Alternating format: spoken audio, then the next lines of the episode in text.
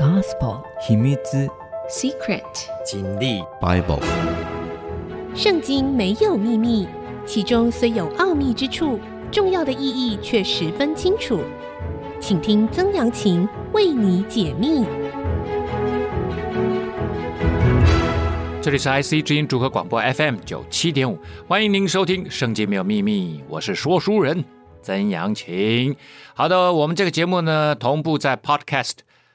Spotify、Sound On 以及 KKBox 上架。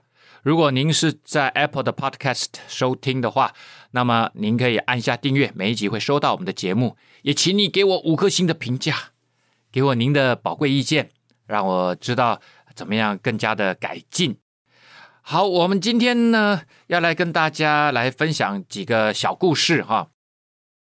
呃，耶稣在传讲福音的时候。他的一些感人的小故事啊，那首先要跟大家来分享的是马可福音第四章最后的时候，耶稣呢在加百农这个地方，他做了一件奇妙的大事情哈。呃，这件奇妙的事情呢，让他周边的这些门徒们都非常的震惊。好，四章三十五节是这么说到的：当那天晚上，耶稣对门徒说：“我们渡到那边去吧。”那这个时候呢，我刚刚说了，他们是在加百农。加百农在哪里呢？啊，我每一次还是会讲一下以色列的地图哈。加百农呢，就在以色列的东北角，有一个湖啊，就叫做加利利海的北边一个小的城镇啊，也不能算小城镇，在当时算是个大的城镇哈，就叫做加百农。那这个加百农呢，它是一个罗马驻军，有罗马地方官。然后也是一个渔港，彼得啊、雅各、约翰他们都住在这里。但虽然他们原先不是这里的，那么他住在这里。那这里呢是交通要道，北边的这个呃叙利亚啊下来，经过这里往西走就可以到达啊、呃、地中海沿岸啊，就可以到达黎巴嫩重要的贸易港口推罗西顿。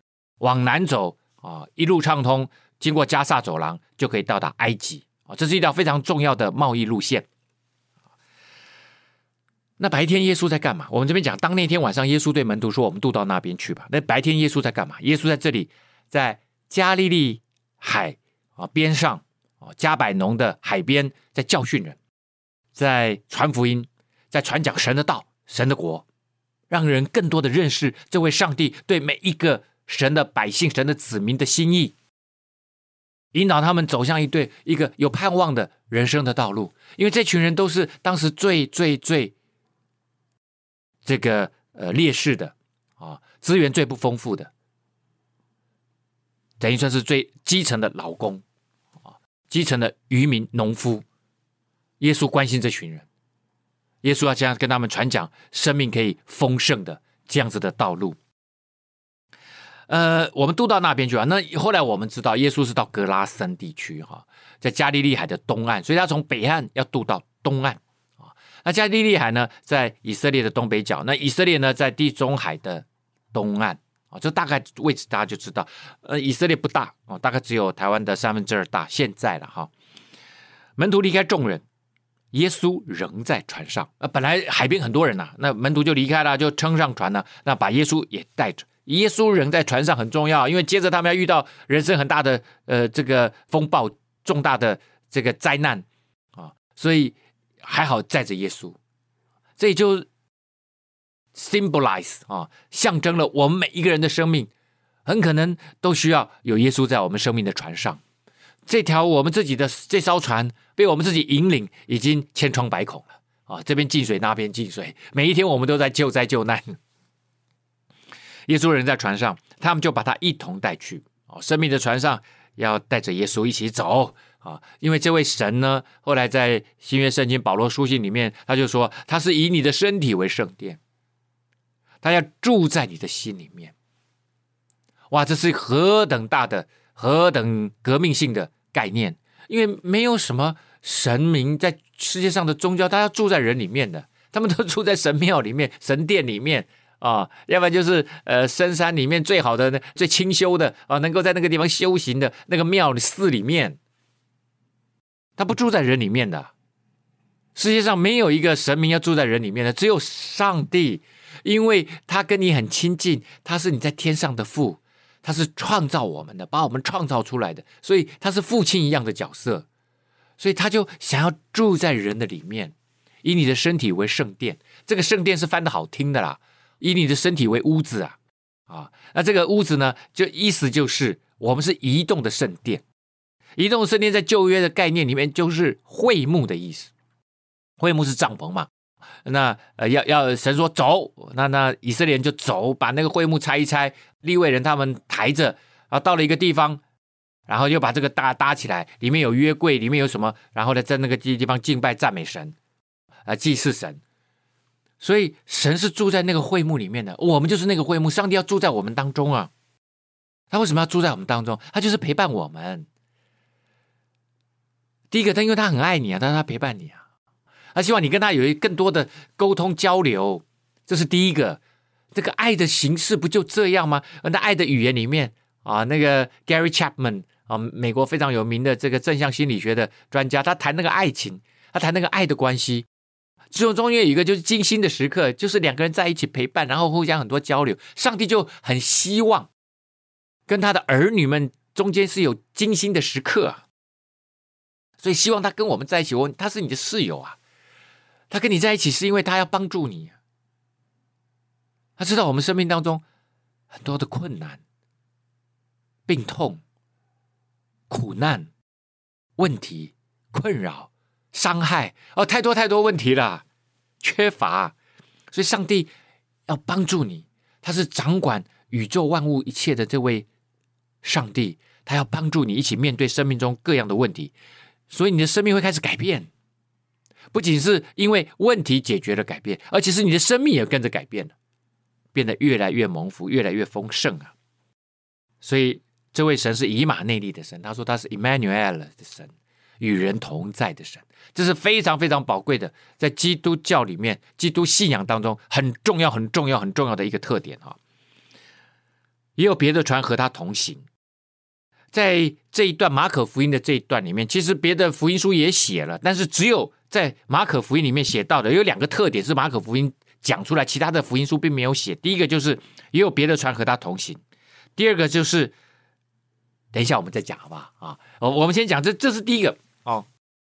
好，那耶稣到了格拉森，我们后来往后看，等一下我们会往后看，我们也知道耶稣其实就是去了那个地方，然后拯救了一个精神状况有问题的被鬼附的人，他在住在坟墓里面，因为他有他被锁在坟墓区了，因为。当地人呐，啊，觉得他有暴力倾向，啊，把他锁在那里，啊，那一般以前的人，他们这个呃，以色列人认为，呃，死人或者是坟墓区，他就是不洁净的，所以一般来讲不进去那里的。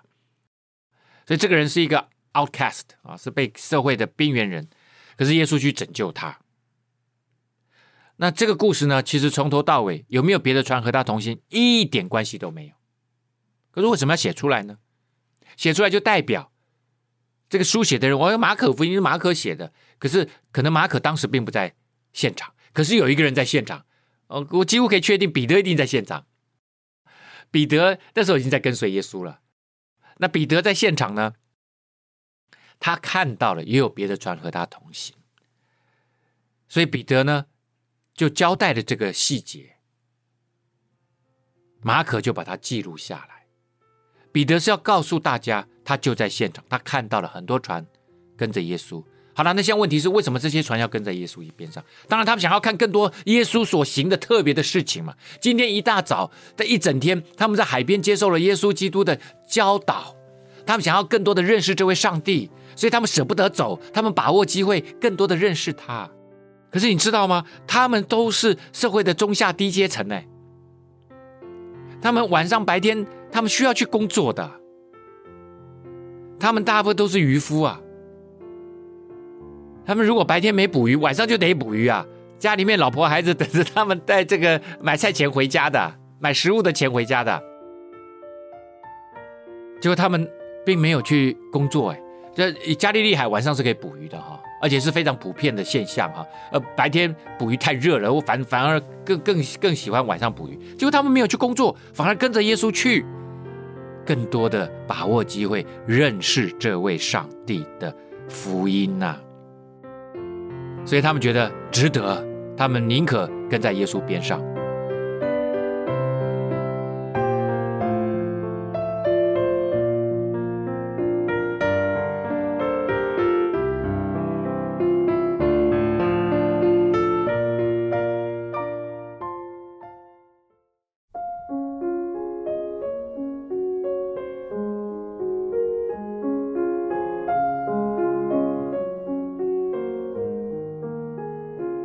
欢迎您回到《圣经没有秘密》，我是说书人曾阳晴。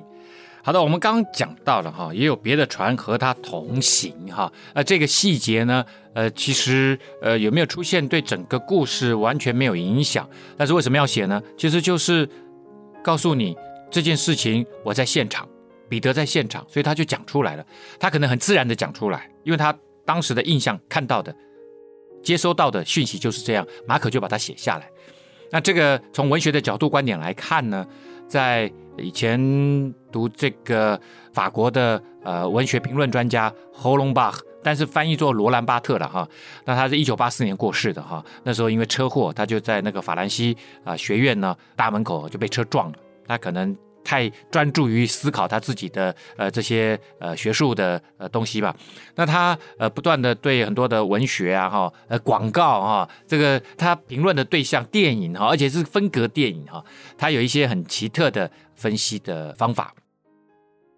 那当时我就看到了他呃写说，为什么小说里面有那么多的细节啊？这些细节其实对于故事的主轴发展没有太大的作用。啊，当然有一些细节是有作用的。当它一直重复的时候，它可能就有呃 symbolic meaning 哈，它有它的象征意义。可是有很多的细节确实没有什么太大的意义啊。那他就说，一个男主角他开门进了一个房间，然后他看了一下，在那个钢琴上面啊有一朵花，然后旁边有一个节拍器啊。这个写不写呢？其实都没什么重要性啊。他就说。但是这些细节本身创造出了一种 real effect 啊，一种真实感。当小说里面有越多的真实感，我们就对这个虚构的故事，我们的被说服的程度就越深啊，我们就会认为它跟真的一样啊，我们就会更容易融入啊，被 involved 啊，进入这个故事当中。那当然，这个不是小说，这个是彼得告诉你他在现场。他只是要告诉你这是真的事情，他在现场。好，忽然起了暴风，波浪打入船内，甚至船要满了水啊！那这是一个内陆湖，我们不太能够想象啊，在台湾哈，呃，我们很少有大的内陆湖啊。日月潭算是蛮大的哈，也是很有名的景点。可是日月潭呢，很少有暴风出现啊。日月潭总是平静，平静就像镜子一样。这边呢，啊，因为它的北边有一个 Mount Hermon 啊，就是黑门山，标高两千七百公尺。加利利海呢，低于海拔以下三百公尺，所以这里呢，落差有将近三千公尺，两千七加三百嘛。那这个黑门山山顶冷空气，有些时候它有很多的冰雪，冷空气呢就会往下降，比较重。加利利海。这个淡水，它的比热比较小，它就热空气产生的温度上升比较快，热空气，所以形成了一个热对流。那这个北边的冷空气呢，就挤进这个约旦河谷，所以这里很容易起风浪。然后从西边来的这个地中海的季风啊，那个风灌进来，也容易更扰动这个地方的气流，所以加利利海常常形成暴风啊，波浪。忽然起了暴风，波浪打入船内，甚至船要满了水。这就好像人生一样啊！忽然就起了暴风了啊！我相信我们中间很多人在你的生命当中，很可能都有这种暴风雨在啊。耶稣在船尾上枕着枕头睡觉，门徒叫醒了他说：“夫子，我们丧命了，你不顾吗？”这个时间是非常非常的呃短促的哈，你会发现这些句子又短，这个在文学效果里面就会有一个紧急的感觉，啪啪啪啪啪啊，这种感觉。耶稣在船尾上枕着枕头睡，这是另外一个细节，别的福音书没有写的枕头啊。这个在晚上出去打鱼，你还带着枕头啊？那今天我如果在公司上班带着枕头，会啦会啦，就是如果你中午午休的时间让你有枕头，可是他们是晚上出去打鱼，或者是白天出去打鱼，那还带着枕头啊？这不是太怪了吗？难道这个枕头是耶稣自己带的？不可能。耶稣都说他人子没有枕头的地方，没有没有放枕头的地方啊。耶稣忙得不得了，不可能随身带着一个大枕头啊。这个枕头一定原本就在船上。我刚刚讲了，他们常常晚上出来打鱼，晚上出来打鱼，常常打不到鱼啊。中间还有一段故事，耶稣跟彼得、雅各、约翰之间的故事。彼得就跟耶稣讲了说：“我整夜打鱼，我昨天晚上整夜打鱼，并没有打着什么。所以呢，他们很可能，通常在那个时代的渔船啊，大概六公尺到十公尺之间，两个帆，三个桨，主要三个人操作。那这个船有有这么长，所以其实也不用害怕啊，三四个人也都可以，没问题的。然后呢，晚上出去打鱼的时候，可能一直没打到鱼啊，没打到鱼，大家累嘛，晚上累嘛，所以可能就会轮流休息。我常说，这个第一个休息通常都是彼得，为什么？他是大哥，所以呢，他可能就预备了一个枕头在船上。现在我先休息一下哦，你们这个学弟学妹啊，没有学妹没有了，学弟，哦，这个这个，等一下有鱼讯来的时候啊，有鱼来的时候，赶快跟我讲，我赶快起床帮忙。我现在先休息一下，所以有个枕头在船上，我们才知道他们当时的这些渔民的真实的状态。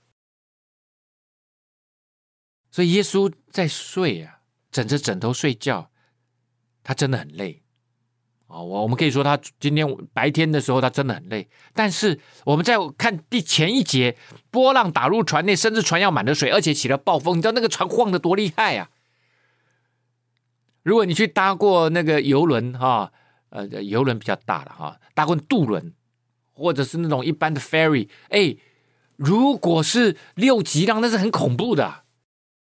我以前到金门当兵就搭过，我们那个运兵船 就就搭过那个六级浪的。有一回我从这个珠海赶飞机，然后我们是搭船到香港，也是六级浪那天，哇！那个真的是一直全船人几乎都在吐啊！波浪也打入船，因为这是个小船嘛，所以波浪打入船内，甚至船要满了水。OK，所以耶稣一定全身都湿了，这个一定的嘛。然后晃得这么厉害，枕着枕头还可以睡觉，哇，这个我就太神奇了吧！我真的很怀疑，耶稣晃来晃去，甚至都都已经撞到那个船边了，还能睡觉。我怀疑耶稣并没有在睡觉，他在这时候可能正在观看门徒对他的信心，门徒跟在他边上这一阵子，对他到底有多少的信任、信靠？这就好像有有些时候，我们们说我们信靠上帝，但实际上事情来的时候，我们好像不是真的那么信靠上帝，我们可能更信靠自己的人脉、自己的资源哦。hold 不住了，我其实我们没有什么信心呐、当我们看到整个环境这么糟糕的时候，其实我们没有什么信心。我讲的信心是信靠神，因为神看不到，可是你的问题，巨大的问题、巨大的灾难、巨大的病痛、巨大的苦难是看得到的。门徒就立刻叫醒了他，说：“夫子，我们丧命了，你不顾吗？”门徒叫醒耶稣，其实就是每一个人对上帝的祷告，特别是遭遇到。严重事情的时候，事态严重的时候，对上帝的祷告，对上帝祷告就是这么直接啊，没有必要，没有必要这个任何修饰，就是夫子，我们丧命你不顾吗？我要死人呐、啊，我不行呐、啊，拜托，拜托。耶稣枕着枕头睡觉，我们又回过头来，这个这种是非常大的对比啊。整个环境船浪这么大，然后啪，那个雨风浪打进来，然后门徒这么惊慌。哎，这些门徒都是渔夫哎，他们也不是半路出家的渔夫，他们从小就在海边长大哎，从小就捕鱼哎，而且不是他这一代捕鱼，他们是可能好几代都在捕鱼的。那个时候几乎每个人都是 homeschooling，我们的职业是代代相传的。他不是一代做渔夫啊，他是六七代都要做渔夫啊。所以对这个湖、这个海，他们非常的熟悉啊。可是有一天，在你最最专业的事情上面，你 hold 不住了，你没有办法了，你遭遇到一个极大的问题、极大的困难、极大的挑战。可是耶稣表现出来是枕着枕头睡觉。我们休息一下，稍后再回到节目的现场。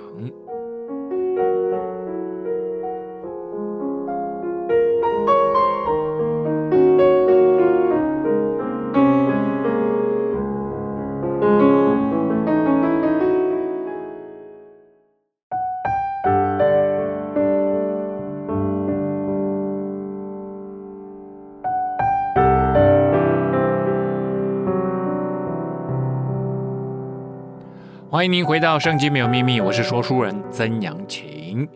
好，我们刚刚讲到了哈，这些渔夫们，他们可能在这个地方已经好几百年了，从小他就在这个湖面上营生、工作、打鱼，水性好的不得了。可是他们吓死了。然后耶稣表现就是枕着枕头睡觉，耶稣。应该是在示范给门徒看。你生命当中，如果你真的信靠我，就要有完全的平安、完全的交托，把所有事情交给他。外面看起来这么大的风浪，这么大的风暴，耶稣说：“你有我在，你不用害怕。船上有我在，你可以枕着枕头睡觉。”那个是种极深刻的平安，极深刻的休息，完全的信任上帝啊！因为这位上帝是创造宇宙万物的神呐、他既然创造宇宙万物，他也控制宇宙万物。等一下我们就会看到啊，耶稣醒了，斥责风向海说：“住了吧，静了吧。”风就止住，大大的平静了。风止住了。而且浪立刻就停了，哦，那些浪风浪很大，都都卷下来，这船都快翻了。结果呢，风浪一下就止住了，好像耶稣在这个狂风暴雨中当大灾难当中啊，立刻瞬间重新创造了我们的生活、我们的生命、大自然、宇宙的秩序。他就是这样的一位神啊，那真的是神迹哈。这是违反大自然的自然定律的。这个浪是不可能一下就停下来的。我是在海边长大的人啊，我是基隆人，我很喜欢去海边游泳。有一次是真的是台风刚刚结束，就像这个样子啊。那我我我就去八斗子海边，就是现在的潮境公园那里。那我都是在消波块那边游泳。那天我在消波块那边看，哎呦，风浪这么大，我就不敢从消波块那边下去。在那附近啊，我后来就换到那个换到那个呃瑞滨那边去。瑞滨那边有沿岸，也有一小段沙滩，那边可以下去。那时候风浪真的很大，可是我真的爱游泳啊，就就我就觉得哎没事啊。我还带了一个游泳圈哦，我还带了一个游泳圈，我再去租了。那个老板就说：“你确定要下水？这个风浪还没停呢。”啊，那个风浪啊，它是慢慢慢慢停下来，自然律是这样子。它可能要经过一天一整天，那风浪整个那个震波才会越来越越来越小，越来越小。它不可能说停就停的啦，不可能在短时间内停的。可是耶稣是借着他的话语，斥责风向海说：“住了吧，静了吧。”出于上帝的话，每一句都带着能力。我们的神是很奇妙的神呐、他是用话语创造宇宙万物，也用话语控制宇宙万物，创造控制。他是无所不能的上帝啊，这是真的神迹啊！他对大自然拥有主权，不仅对大自然，他对他所创造的人、大自然、地球、宇宙，他都拥有这样的权柄啊！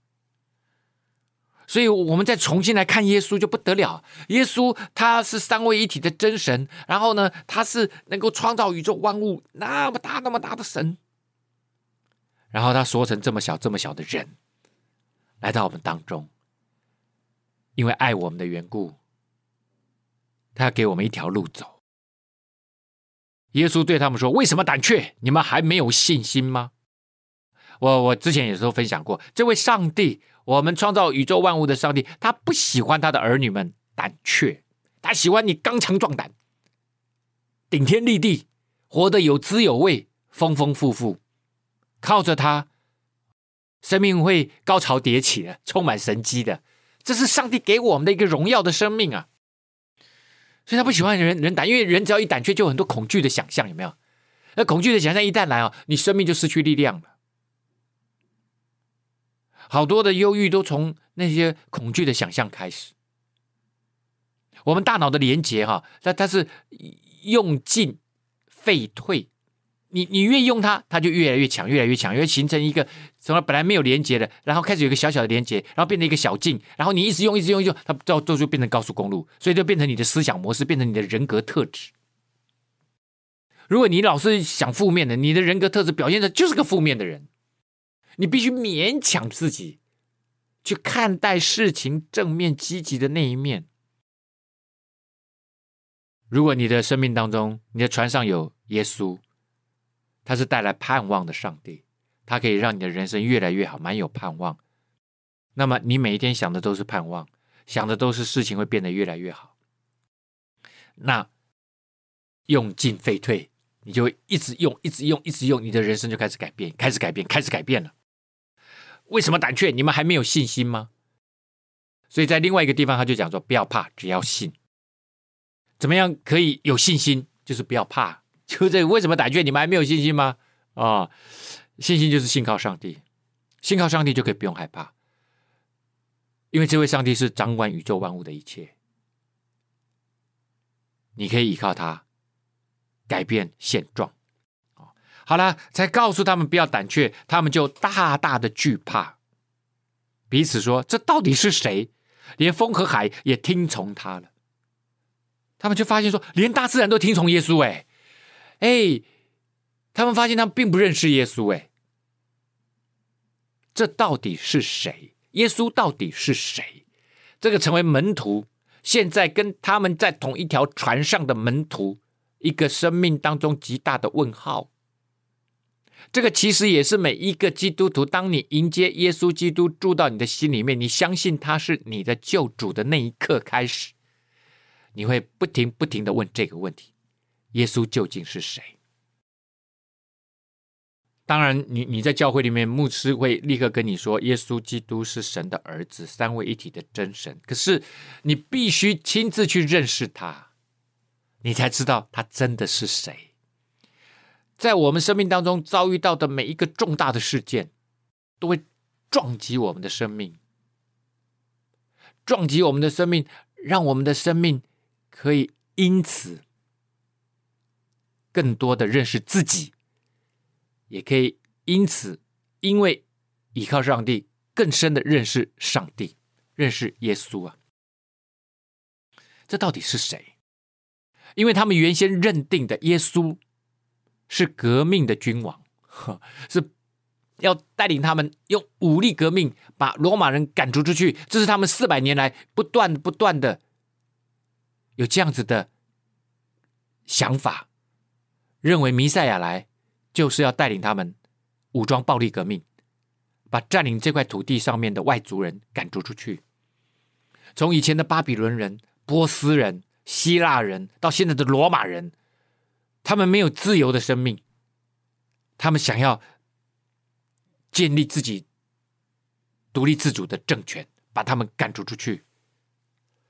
所以他们一开始真的认为耶稣是他们想象中的弥赛亚这就是我们人常常会用我们的脑袋瓜，我们自己设立的框框来限定我们的神应该是一个怎样的神。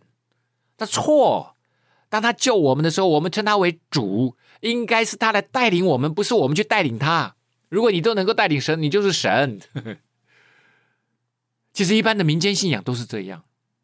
一般的民间信仰，其实我们根本没有在管我们拜的是什么，我们只是希望他能够按着我们烧的那个香，我们心里面做的那样的祈祷，来符合我们的期望，那我就说他是一个 good God，我就说他是一个好神呢。然后如果没有听从我，以前我还记得以前台湾有那个什么买彩券的，然后他们就会去拜各式各样的神明呢、啊。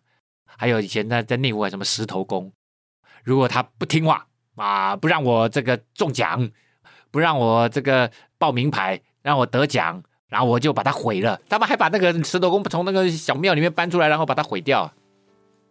创造神的也是你，毁掉神的也是你，那你才是真的神呐、啊！一个真的神不是这样的，是他来指导你、引领你，活出一个不一样生命的上帝啊！所以，耶稣在这里是告诉每一个人说：你生命当中的每一次生命的撞击，每次重大的事件，都要让你更认识上帝。我们休息一下，稍后回到节目的现场。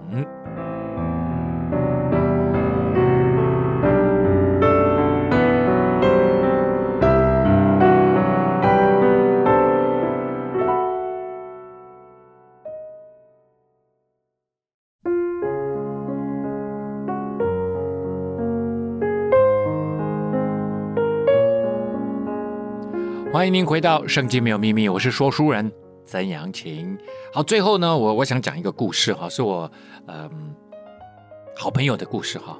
呃，就在我到了中原大学没有几年了哈，我们有一个新的同事进来，他他的研究室就在我对面，那我就很想跟他分享我的上帝，所以呢，就邀请他来我们家吃饭。但是呢。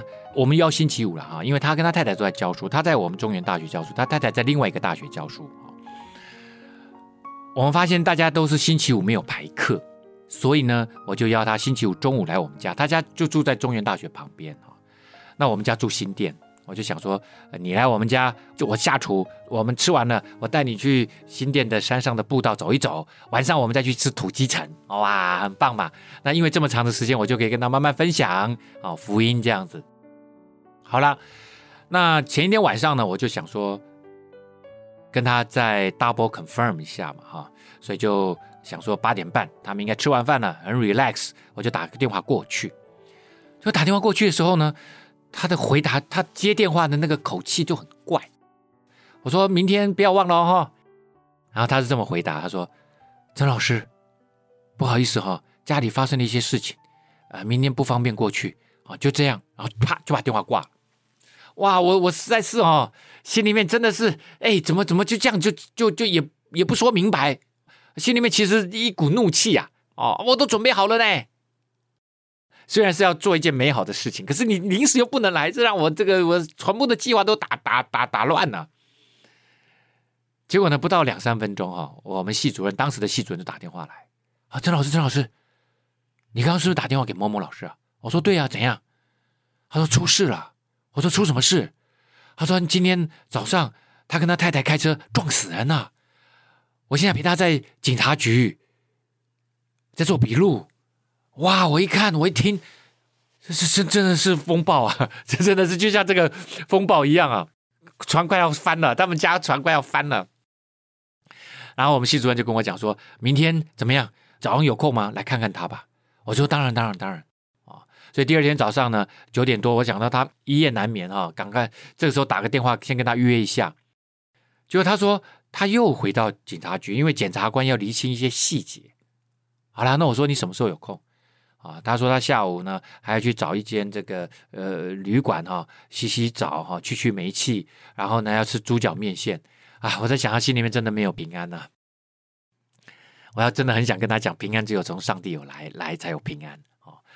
然后后来他说他六点回家，我五点半就到他们家门口。六点整了他回来哈，他走走下车子，计程车他搭计程车回来啊，我就去抱他，哇，眼泪就流下来了。我真知道，我可以体会那种苦啊，那种风暴，那种不知道该如何是好。呃，在他们家里面哈，我跟我们陪我们去的那个传道人两个就跟他们讲啊，传讲这位耶稣。呃，我我还特别帮他介绍了一个朋友，给给他介绍律师，可以打民事、打刑事呃诉讼的一个律师啊。这个律师呢，呃，我那个朋友跟我讲说，你的朋友就是我的朋友哦。这曾老师，你跟他说不用担心，呃，这个律师费我这边会结。哇，真的是还带了一个礼物去啊。那天晚上我也跟他讲我生命当中的风暴，上帝如何帮助我走过人生的风暴，他一定也可以帮助你们夫妻。然后呢，啊、呃，他们两个就流着泪啊，接受耶稣基督成为生命救主。一个多月后呢，他就受洗。这一过程当中哈，我后来也陪他去这个桃园地方法院，把这个呃整个赔偿哈和解的过程啊，我都陪着他一起去。其实我自己事情也很多，但是我觉得，哎，弟兄姐妹，这就是神的家，教会就是神的家，所以我们都互相称弟兄姐妹。当他成为我的弟兄的时候，我我不是说他他没有信主，我就不帮助他啊，我只是说，当我们在主耶稣基督里面，我们在天父里面，我们就是真的更密切的一家人。过了几年啊，我说人生的风暴，你不知道什么时候就来了啦。我真的甚愿大家都能够非常的平安。可是呢，那一天，我记得他大概早上十点多，他就突然来敲我的门啊，因为他研究室就在对面嘛，他来敲我的门，然后我就打开门说：“哎，怎么样啊？”呃，这个老师哈就告诉我说：“陈老师，我我老婆怀孕了。”我说：“哇，你老婆怀孕了，恭喜啊！”因为他们原先有一个小孩哈，当时发生大车祸的时候，他小孩也在车上这样。哎，对，刚刚那个车祸啊，后来和解成功了哈。我当时跟他讲说，对方孩子过世哈，因为他直接压过去，当场就死亡了哈。那我就说，我们可不可以啊？因为对方是中低收入户，我们后来才知道。他们有四个孩子，这个孩子是老大啊，已经在打工，在帮帮忙家计了哈。所以我，我当时就跟他讲，我就说，那就怎么说呢？我我们就尽量答应他们的条件，但是我也会帮你争取啊。后来我们是用分期付款，他一直付到今年了啊，去年去年三月份付完，可是他他就说他会多付几个月，一直付到去年年底，二三年年底，他希望是说给对方更宽裕啊。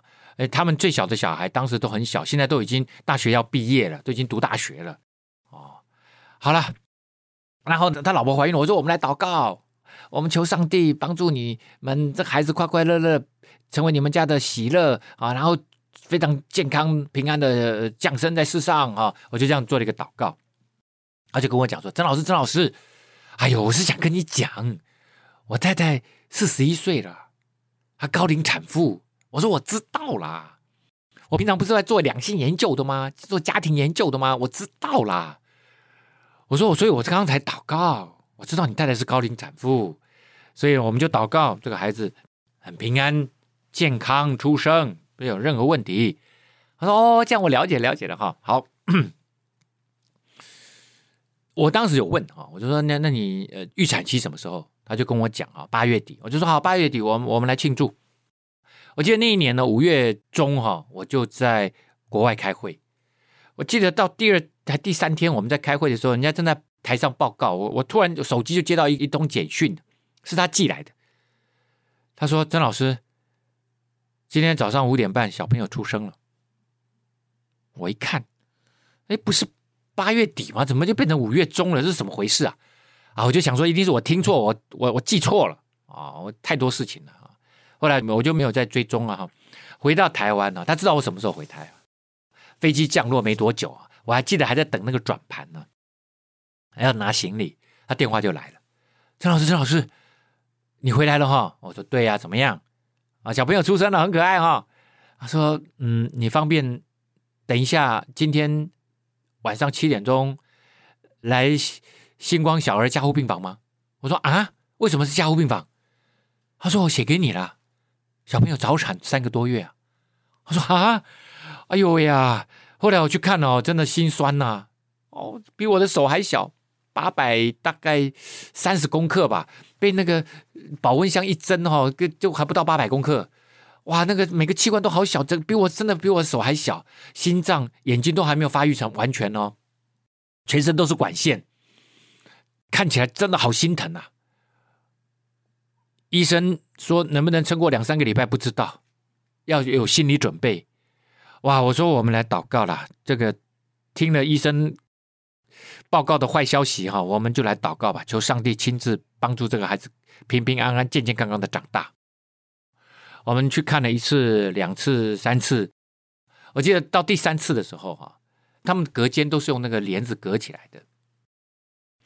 我们祷告完了，聊了一下，我因为我二十分钟嘛，二三十分钟嘛，我我我我待一下，然后赶紧去换他太太进来啊、哦。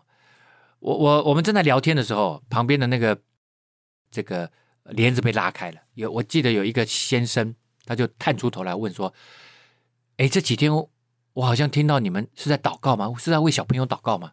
我说：“对呀、对呀、对呀、”他说：“那可不可以帮我的孩子祷告一下？”我说：“你的孩子怎么了？”过去一看，因为都是加护病房嘛，钉钉都是非常严重的嘛。那小朋友心脏先天闭锁不全，然后满月以后要开刀，要修复他的瓣膜什么之类的啊，我也搞不太懂。哇，听起来又好难过啊！那个小朋友三千多功课，都还有这个问题，哇！我就赶紧为这个孩子祷告，然后我告诉这个爸爸，我就说你也可以祷告，他就说我也可以祷告，为什么？我说：“你打开你的心，接受耶稣基督成为生命救主，让你的船上有耶稣，船上有耶稣，遇到风暴就不会害怕了。你可以为孩子祝福祷告。”我就跟这个爸爸说：“感谢上帝哈，这个老师的孩子哈，现在已经十岁了哈，呃，小学呃三四年级了，长得强壮健康。每次看到我都说妈妈买绿豆阿伯，因为我送他一本书《妈妈买绿豆》，我自己写的儿童图画书。”我签名就是耶稣爱你，妈妈买绿豆阿贝，祝福你哦！哇，耶稣是止住我们人生风浪的上帝，在他那里有真实的平安。好，我们今天节目到这个地方告一个段落了。圣经没有秘密，我们下次再会。